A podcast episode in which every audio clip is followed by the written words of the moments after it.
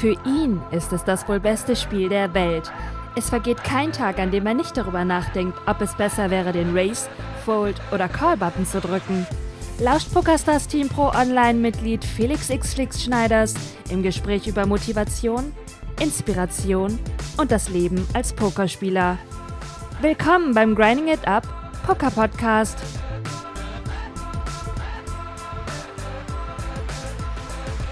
Tag, liebe Pokerfreunde, herzlich willkommen zu einer neuen Ausgabe des Grind Poker Podcasts. Hier ist der Flix. Ich bin professioneller Poker-Streamer und ehemaliger professioneller Pokerspieler. Und mein Ziel ist es, mit meinem Content, meinem Podcast und all meinen Kanälen euch das Pokerspielen näher zu bringen, euch das Pokerspielen beizubringen und euch all das mitzugeben und mit euch zu teilen, was ich durch das Pokerspielen auch über das Leben gelernt habe.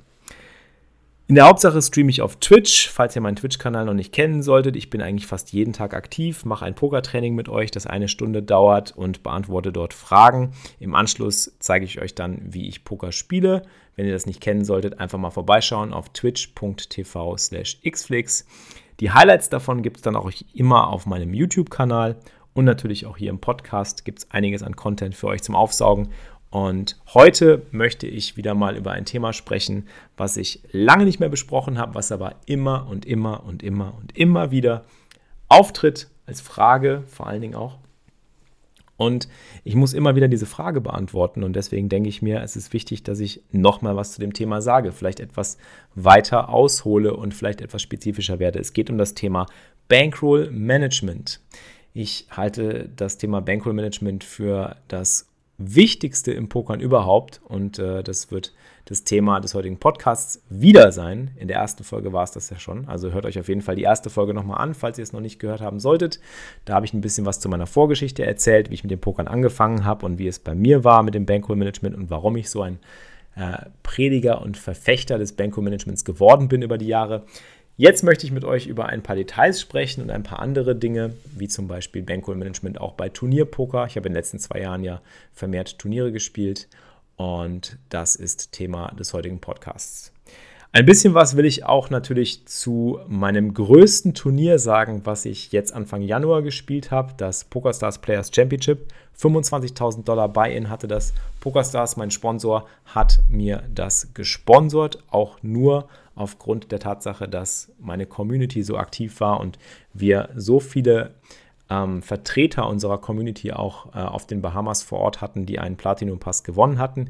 Ihr könnt ja hier nochmal im Podcast die entsprechenden Platinum Pass Folgen euch anhören, dann wisst ihr, worum es geht.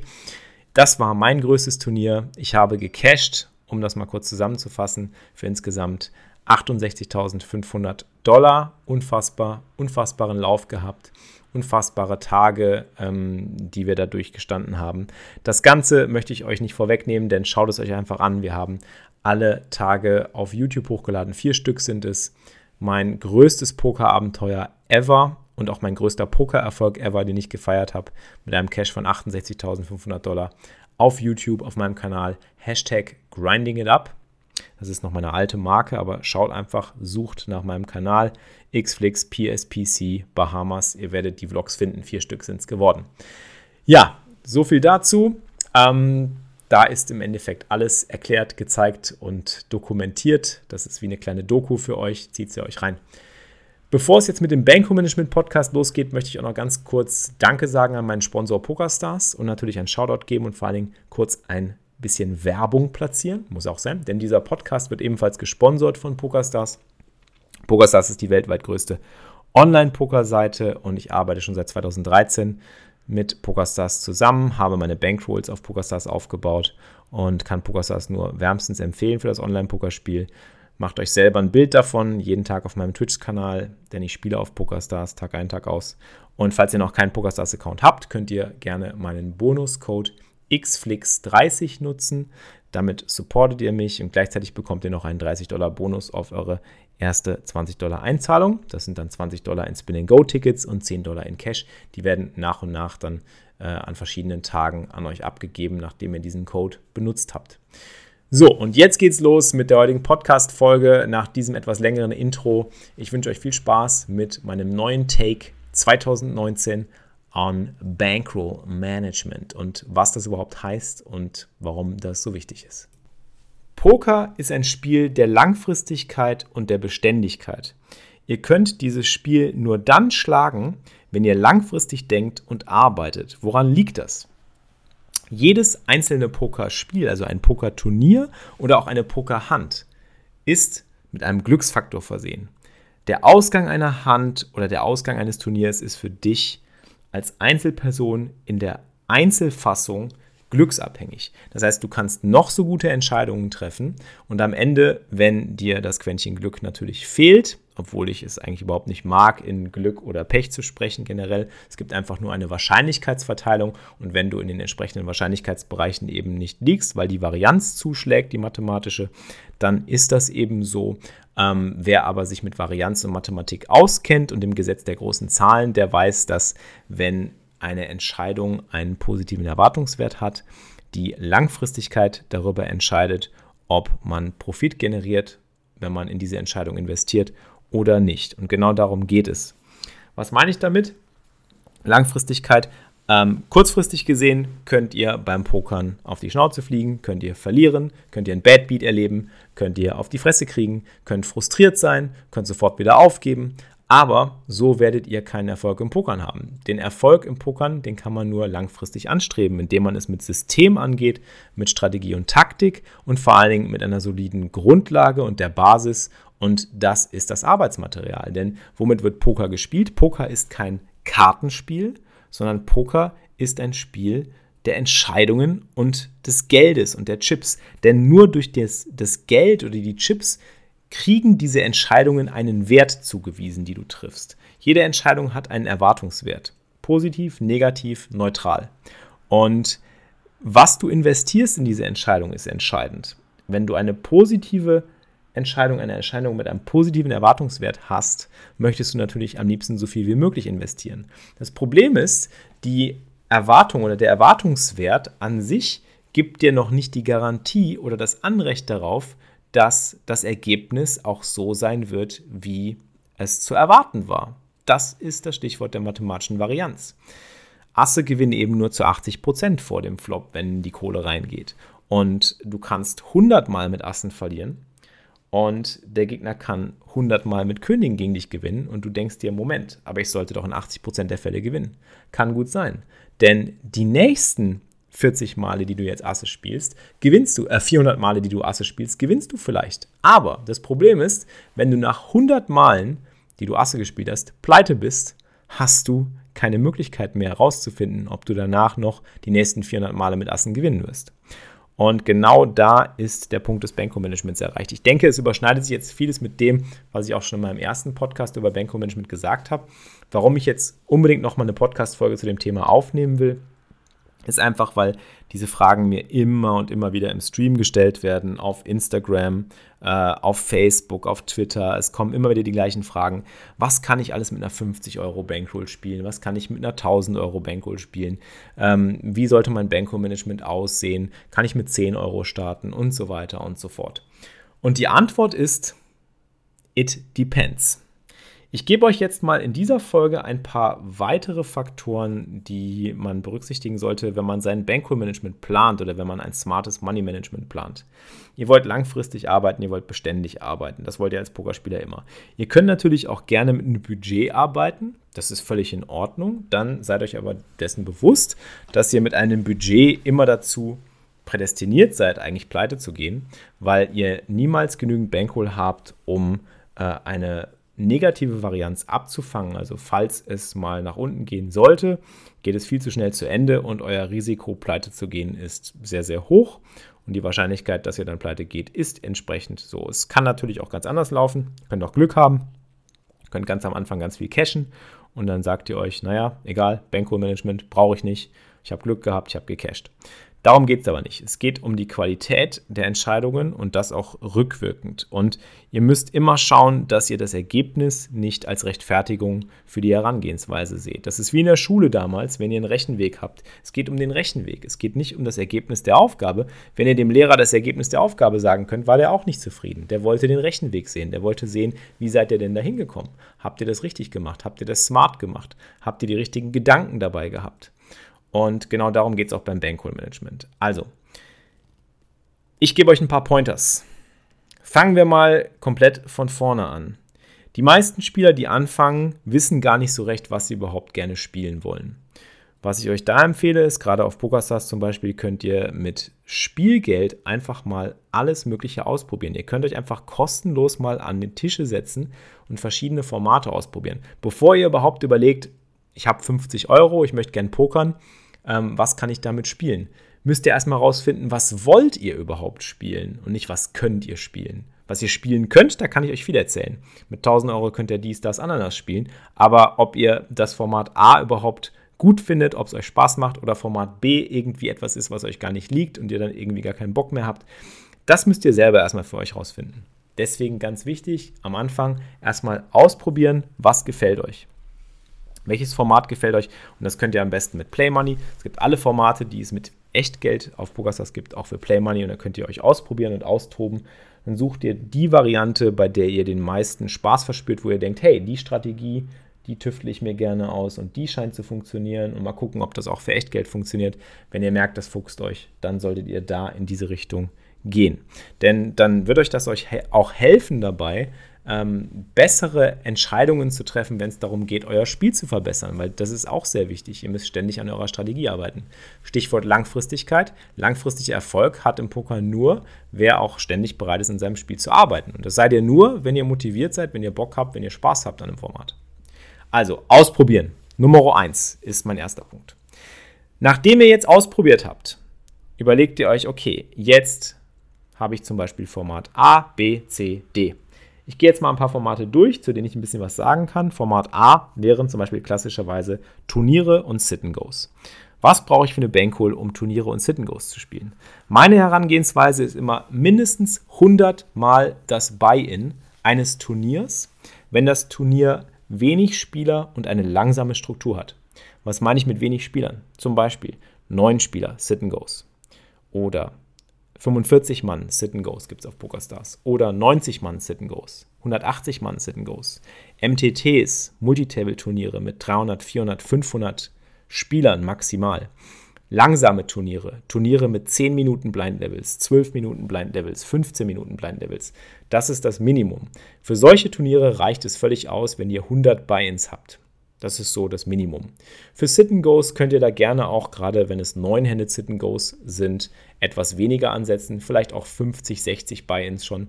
Da kommt es aber auch ganz drauf an, ob ihr gerade erst beginnt, eure Bankroll aufzubauen oder ob ihr eure Bankroll schon aufgebaut habt und ob ihr euch zum Beispiel weiterentwickeln wollt und höhere Spiele spielen wollt, die vielleicht etwas tougher sind. Ganz am Anfang 100 Buy-ins. Haltet euch das im Hinterkopf für langsame Turniere mit kleineren Feldern. Wenn das Turnier jetzt schneller wird, ein Turbo-Turnier oder ein größeres Feld hat, größeres Feld meine ich, Tausende von Spielern, Zweitausende von Spielern, sowas wie das Sunday Storm, Sunday Million, Zehntausende von Spielern, dann wollt ihr mindestens 200 Buy-ins haben. Vor allen Dingen, wenn die Struktur schneller wird, wenn die Blinds schneller ansteigen und wenn die Gegner unberechenbarer werden und vielfältiger werden, ist die Varianz viel höher und ihr müsst dieser höheren Varianz entgegenwirken, Sorge tragen und euer Risiko pleite zu gehen auch hier minimieren. Ganz, ganz wichtig. 200 Binds also für schnellere Turniere mit 5 Minuten Blind Levels, die große Felder haben oder generell auch Turniere mit großen Feldern bis 200 Binds. Als nächstes hätten wir dann die Hyperturbo-Turniere. Bei Hyperturbo-Turnieren würde ich immer mindestens 300 Buy-ins ansetzen. Hyperturbo-Turniere haben nur noch 3 Minuten Blind Levels, da geht es super schnell und ihr seid vor allen Dingen sehr short. Ein wichtiger weiterer Punkt ist auch, wie deep das Turnier startet. Wenn ihr mit tiefen Stacks anfangt bei Turnieren, also sprich 250 Big Blinds, Deep Stack Turniere, 300 Big Blinds oder mehr, dann ist es durchaus okay, weniger Buy-ins zu haben, weil durch Deep Stack Poker könnt ihr eure Edge gerade am Anfang des Turniers viel besser ausspielen und dadurch habt ihr viel mehr Möglichkeiten, die Varianz zu drücken und der Varianz entgegenzuwirken, weil euer Post-Flop-Vorteil oder eure Vorteile bei den Entscheidungen, die ihr so trefft, gegenüber den anderen, wesentlich besser sein werden und ihr mehr Chips machen könnt vielleicht. Ihr habt doch mehr Zeit, Chips zu machen. Ihr seid nicht so stark unter Druck, seid nicht so schnell short und als Short-Stack wissen wir ja, beim Turnierpoker geht es dann immer recht zügig all in.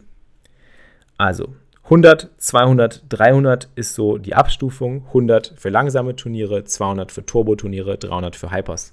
Das sind Minimumanforderungen. Ich gehe sogar davon aus, dass gerade Profispieler oder Spieler mit höherer Ambition definitiv viel mehr Buy-ins haben werden, um Varianz und schlechte Schwünge abzufedern und vor allen Dingen Phasen abzufedern, in denen es nicht so gut läuft. Das kenne ich als Profi nur zu gut. Wer einmal Profi war, der weiß, es gibt Durststrecken und die hält man am besten durch, wenn man eine solide Bankroll hat, sodass man sich erstmal keine Sorgen machen muss und befreit weiterspielen kann. Stichwort Turniere. Kommen wir jetzt zu Cash Games. Cash Games sind ja mein Brot und Butter gewesen immer schon. Darüber habe ich ja meine E-Books geschrieben. Falls ihr die E-Books noch nicht kennen solltet, die gibt es auf meiner Seite grindingitup.de oder auch auf meinem Twitch-Kanal bekommt ihr sie als Subscriber. Diese E-Books ähm, beschreiben, beziehungsweise der gelbe Guide, das gelbe Buch, das erste, beschreibt ganz gut, wie das Bankroll-Management da aussieht. Da brauche ich nicht mehr viel zu, zu sagen. Da heißt es einfach 40 bis 50 Mal einen 100 Big Blind Stack. Man rechnet beim Pokern ja mal einen Big Blind. Und an Cash Game Tischen ist es so, dass ähm, ihr mindestens 100 Big Blinds in den Tisch bringen sollt, solltet, um ähm, möglichst immer das Maximum aus jeder Cash-Game-Hand rauszuholen, denn beim Cash-Game geht es genau darum, immer das Maximum rauszuholen aus jedem Spot. Und äh, das ist ja im Gegensatz zum Turnierpoker ganz anders. Bei Turnierpoker geht es darum, eben am Ende noch dabei zu sein. Bei Cash Game geht es darum, das Maximum aus jeder einzelnen Hand rauszuholen. Das könnt ihr nur, wenn ihr das Maximum zu jeder einzelnen Hand auch an den Tisch bringt. Und das sind in der Regel 100 Big Blinds. Ähm, sprich also 40 bis 50 mal 100 Big Blinds. Ähm, für Spin and Goes also für dieses ähm, schnelle Jackpot-Format auf PokerStars. Da würde ich empfehlen, zwischen 100 und 200 Buy-ins zu nutzen. Da finde ich sogar 200 Buy-ins besser. Ich habe auch ein E-Book zum Thema Spinning Goes geschrieben. Da steht das auch nochmal drin. Ähm, die Varianz ist schon sehr heftig. Wenn ihr mir beim Stream mal über die Schulter geschaut habt, wenn ich Spinning Goes spiele, man startet mit 25 Big Blinds, also sehr short. Die Blind Devils sehr klein, drei Minuten, sind also quasi Hyper-Turbos. Und ähm, ja, man hat auch noch diesen äh, Varianzfaktor, dass die Spieler gerade in kleineren Buy-ins sehr viel und sehr schnell All-In stellen. Und das alles erhöht natürlich den Faktor Varianz massiv. Und genau dem muss man entgegenwirken, indem man viele Buy-ins nimmt. Ich bin eher für 200 als für 100. Aber ich sage auch immer, es kommt ganz darauf an, was für Ambitionen du hast oder wo du hin möchtest mit deinem Pokerspiel. Zu dem Punkt kämen wir dann jetzt. Ähm, das sind jetzt so die Richtlinien, die ich geben würde. Aber man muss natürlich ganz klar sagen, jeder ist anders, jeder muss das individuell für sich gestalten und anpassen. Es kommt vor allen Dingen auch darauf an, wie sehr du zum Beispiel bereit bist zu investieren in Situationen, wie risikobereit du bist, ähm, wie dein Mindset aussieht. Zum Beispiel, wenn du kein so starkes Mindset hast und wenig Erfahrung zu Beginn, empfehle ich sogar etwas konservativer ranzugehen. Wenn du dir eher denkst, naja, ähm, ich versuche es einfach zu schaffen und wenn es nicht klappt, ist nicht schlimm. Und ich bin da eher relativ ähm, unemotional dem Geld gegenüber, dann würde ich sagen, äh, kannst du auch mit einem etwas aggressiveren Bankroll-Management klarkommen. Es ist halt wirklich immer eine Frage davon, ähm, wie sieht das Mindset des Einzelnen aus? Was für Games spielst du vor allen Dingen auch? Also spielst du ganz am Anfang zum Beispiel Einsteigerspiele, 1 Cent, 2 Cent Cash Game, 25 Cent Spinning Goes und so weiter, wo die Gegner sehr schwach sind und äh, du einfach generell mit einer sehr soliden Strategie schon sehr viel rausholen kannst äh, und auch varianzarm arbeiten kannst. Ähm, da musst du keine große Bankroll haben, um zu starten. Wenn du allerdings auf einmal dann Games spielst mit höheren Buy-ins, wo toughere Leute unterwegs sind, die viel öfter smarte Plays auspacken, ähm, sehr gut sind, sehr überlegt handeln, strategisch handeln und so weiter, gegen die kann es sein, dass die Edges, also die Vorteile, die du hast mit deiner Strategie, dass die ein bisschen kleiner werden oder dass du sie dir erst erarbeiten musst. Und dadurch ist die Varianz natürlich gerade am Anfang viel, viel größer. Und du solltest etwas mehr Bankroll haben, damit du eben auch nicht so schnell frustriert bist, wenn die Sache so schnell nicht so läuft, wie du es dir vorstellst. Oder über eine längere Phase vielleicht irgendwie erstmal du eine Eingewöhnung brauchst und einen Downswing hast und irgendwie merkst, naja, ich brauche jetzt noch ein bisschen Zeit, um mich erstmal anzupassen an diese Spieler und an die Spielertypen. Ähm, und es ist natürlich auch noch eine Frage davon, äh, was sind deine Ziele, was sind deine Ambitionen, wo möchtest du hin? Bist du eher am Pokerspielen als Hobby interessiert und hast Spaß daran, einfach zu pokern nebenbei und möchtest aber gerne ein bisschen Gewinn machen? Äh, dann reicht es auch völlig aus, wenn du eine etwas kleinere Bankroll nimmst und vielleicht etwas aggressiver mit deinem Bankroll-Management vorgehst, vielleicht auch mal äh, ein paar Shots wagst, da werde ich gleich noch was zu sagen. Thema Shots. Ähm, oder wenn du es professionell ambitioniert angehen willst und einfach eine gute Bankroll aufbauen möchtest, um vielleicht damit langfristig etwas aufzubauen, wovon du zehren kannst, wovon du eine kleine Nebeneinkunft irgendwie dir aufbauen kannst, dann ist es immer sinnvoll, eben ein konservatives Bankroll-Management zu nutzen und äh, mehr Buy-ins als das, was ich zum Beispiel gerade angesetzt habe, anzusetzen. Das würde zum Beispiel bedeuten, ein konservatives Bankroll-Management würde in diesem Fall bedeuten, ähm, für einen Profispieler 100 Buy-ins bei Cash Games, habe ich zum Beispiel immer so betrieben. Oder bei Turnieren anstatt 100, 150 oder auch 200 Buy-ins. Bei Turbo-Turnieren 200, 250 Buy-ins, bei Hyper-Turbos 500 Buy-ins und so weiter. Das sind alles Dinge, die müsst ihr individuell für euch gestalten. Ich würde allerdings nicht unter die Grenze gehen. Jetzt geht nicht hin und sagt irgendwie, ja, der Felix hat gesagt, man muss das individuell gestalten. Ich bin Freizeitspieler, ich habe eher Spaß am Pokern. Ich muss nicht die 100 Buy-ins nehmen. Ich nehme nur 50. So ist es nicht gemeint. Es gibt schon eine Mindestanforderung. Ansonsten spielt ihr ein Budget. Wenn ihr nur die Hälfte von der angeforderten Bankroll nutzt, Seid euch im Klaren darüber, dass das Risiko, pleite zu gehen, doppelt so groß ist. Und das muss nicht sein. Wer weiß, vielleicht ist es sogar noch größer. Das kann man mathematisch, glaube ich, gar nicht so einfach vergleichen. Da bin ich mir jetzt gerade gar nicht so sicher. Ich denke, es sind einfach nochmal wichtige Faktoren, die ich hier anspreche, die vielleicht nochmal gehört und gesagt, gesagt und gehört werden müssen, weil viele vielleicht auch immer noch da Fragen zu haben. Jetzt beantworte ich nochmal eine Frage und da geht es um das Thema äh, wann kann ich denn ein bisschen aggressiver sein, wenn ich bereits konservatives Banko-Management betreibe und damit ganz gut klarkomme, wann kann ich denn endlich mal einen Shot nehmen? Wann kann ich denn mal so ein 25.000 Dollar Turnier wie du spielen, Felix? Oder so ein 10.000 Dollar World Series of Poker Event? Das sage ich euch. Shots könnt ihr nehmen immer dann, wenn eure Grund-Bankroll, euer Grund, in Anführungsstrichen Poker-Einkommen, gesichert ist. Was ich damit meine ist, ihr habt ein Limit, was ihr spielt regelmäßig, wo ihr auch safe seid, wo ihr wisst, okay, das schlage ich, da bin ich gut drin, da kenne ich meine Gegner, da kann ich meine Bankroll mit aufbauen, da kann ich Profit machen und so weiter.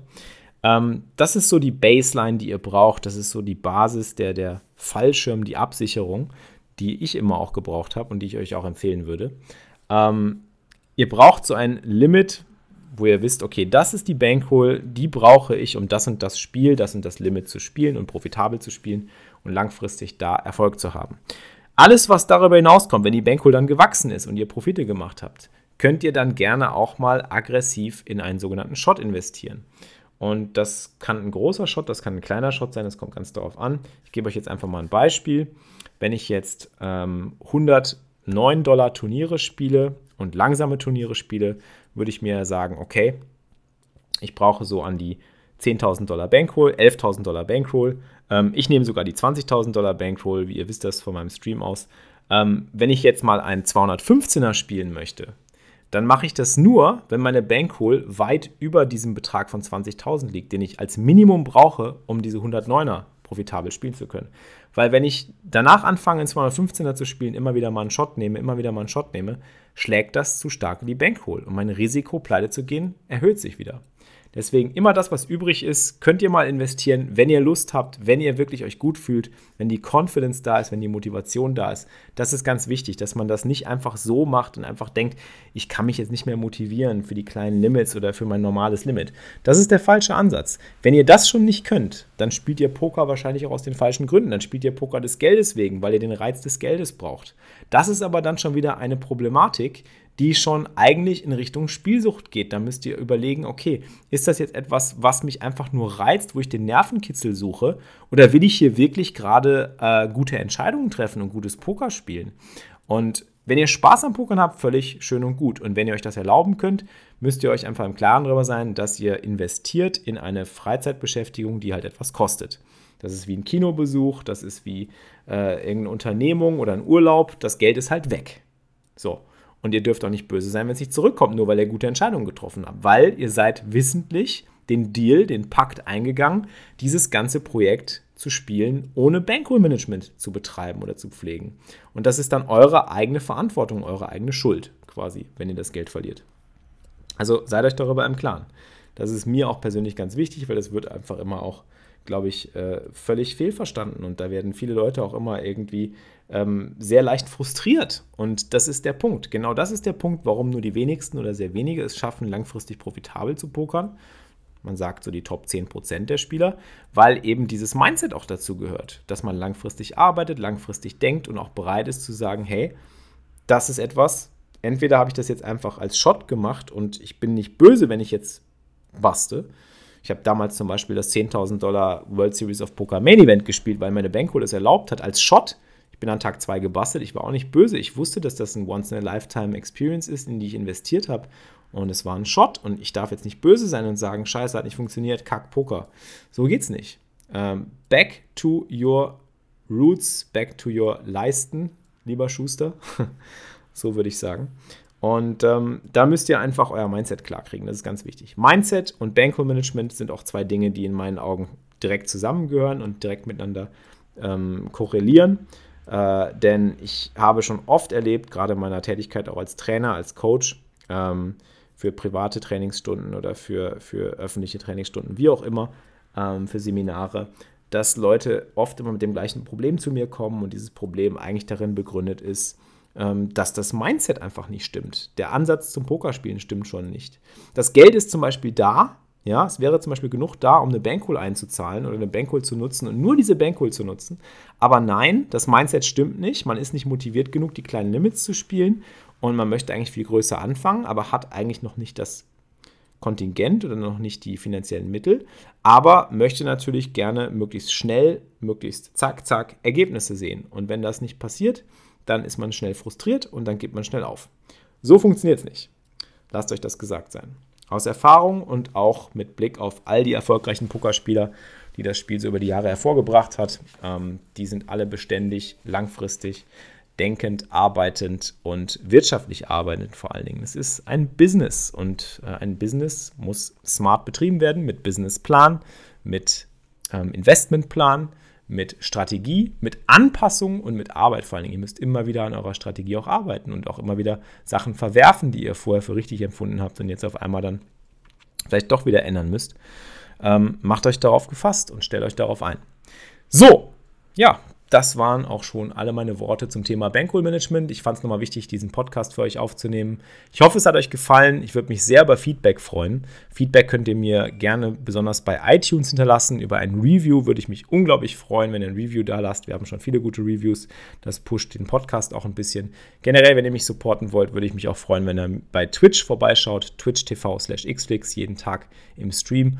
Und ansonsten würde ich sagen, hören wir uns bei der nächsten Podcast-Folge. Macht's gut, ich wünsche euch eine schöne Zeit, wo auch immer ihr gerade seid, unterwegs oder im Auto, im Zug oder beim Spazieren oder beim Grinden. Und ähm, viel Erfolg an den Tischen. Macht's gut. Möge der Grind mit euch sein. Euer Flix. Das war's für dieses Mal, liebe Pokerfreunde. Ihr habt immer noch nicht genug? Mehr Poker-Content mit Felix bekommt ihr täglich um 15 Uhr live auf grindingitup.tv. Bis zum nächsten Mal beim Grinding It Up Poker Podcast.